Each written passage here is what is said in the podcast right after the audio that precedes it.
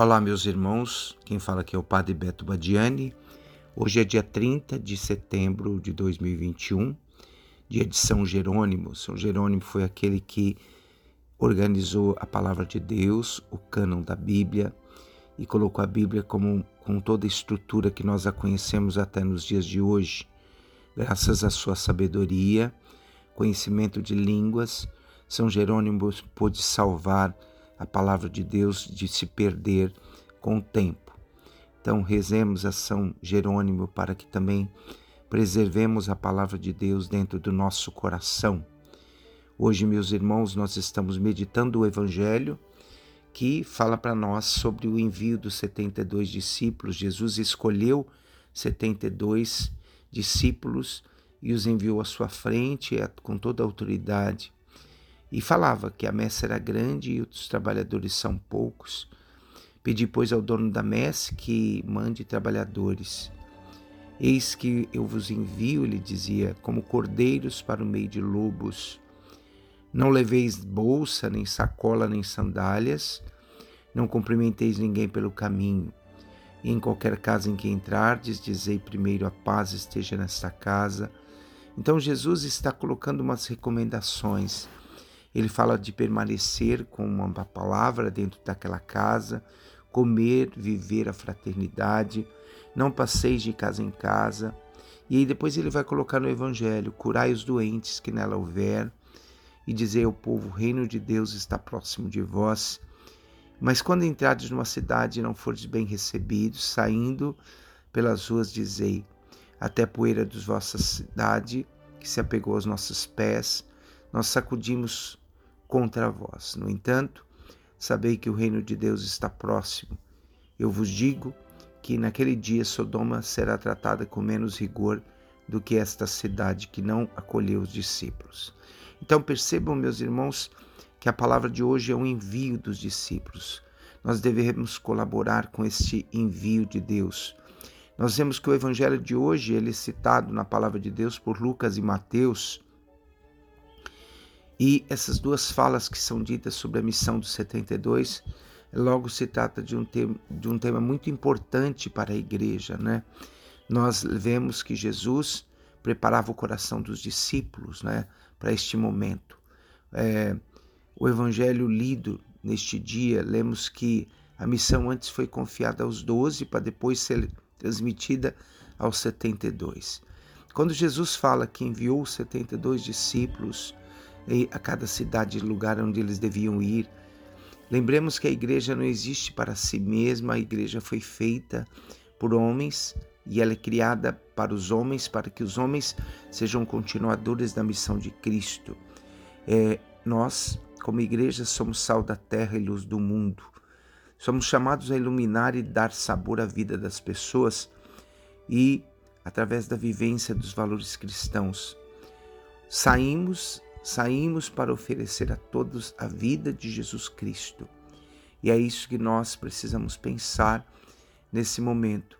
Os 72 têm a missão de serem continuadores e a autoridade deles se dá pelo fato de viverem a obediência à palavra de Deus.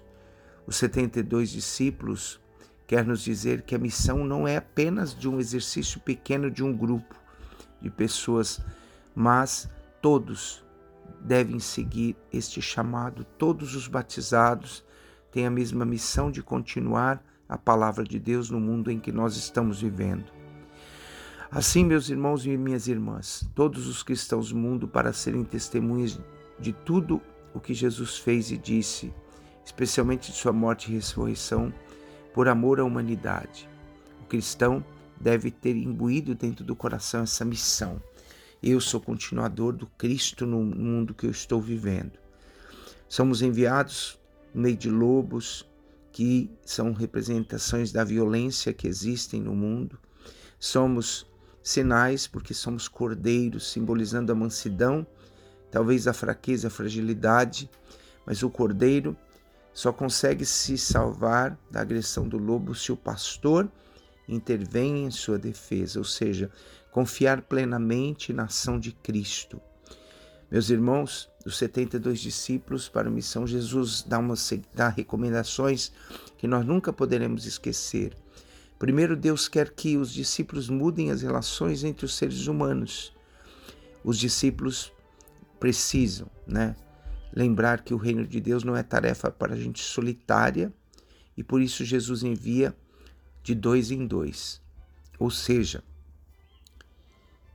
um completa no que está faltando no outro. Depois, o reino de Deus que eles anunciam, né, que os vão anunciar, vai vencer todo o mal. Essa é a confiança. Por isso, o mal não tem futuro. Deus quer que todos tenham vida. Por isso, todos têm de optar pela vida. O terceiro ponto que eu acho que é importante a gente pensar é que todos devem pôr toda a sua confiança no Pai Celeste. É a pobreza de espírito, essa é a pobreza do espírito que dará liberdade ao homem para pregar a palavra de Deus. Quando estamos profundamente apegados aos bens materiais, nós limitamos a ação de Deus na nossa vida. Então, os discípulos devem aprender a reconstruir as relações de confiança, mas principalmente confiar plenamente que Deus nunca deixará faltar aquilo uh, que eles precisam. O discípulo também deve deixar a autossuficiência para lembrar que Deus é que provê todas as coisas. O fundamental que os discípulos devem ter em conta é que eles estão a trabalho na construção de um reino de Deus. A missão de Jesus serve tanto para formar missionários para despertar também as pessoas que são visitadas. Quando nós dizemos a paz esteja nessa casa, nós devemos entender que nós somos sempre portadores da paz e com isso nós formamos as pessoas que ouvem a nossa palavra. Somos, como igreja, chamados a repensar profundamente e a relançar com fidelidade né, as, nossas, as nossas palavras, termos, sermos audaz, audazes naquilo que vamos viver. Enfim, meus irmãos, que nós hoje compreendamos que Deus enviou os discípulos ontem, mas continua nos chamando a viver no seu reino. Então, que hoje nós lembremos de rezar por toda a igreja para que não desanime da sua missão. Eu sou igreja. E onde eu estiver, Senhor, faça-se de mim a tua palavra para que eu possa ser continuador da tua palavra no mundo tão é, ausente de valores do Evangelho, no mundo onde existem tantas ausências de valores cristãos, no mundo onde a família é atacada, no mundo cheio de, de, de ideologias, onde essas ideologias ferem profundamente o próprio Evangelho. Abençoe-vos o Deus Todo-Poderoso, Pai, Filho e Espírito Santo. Amém.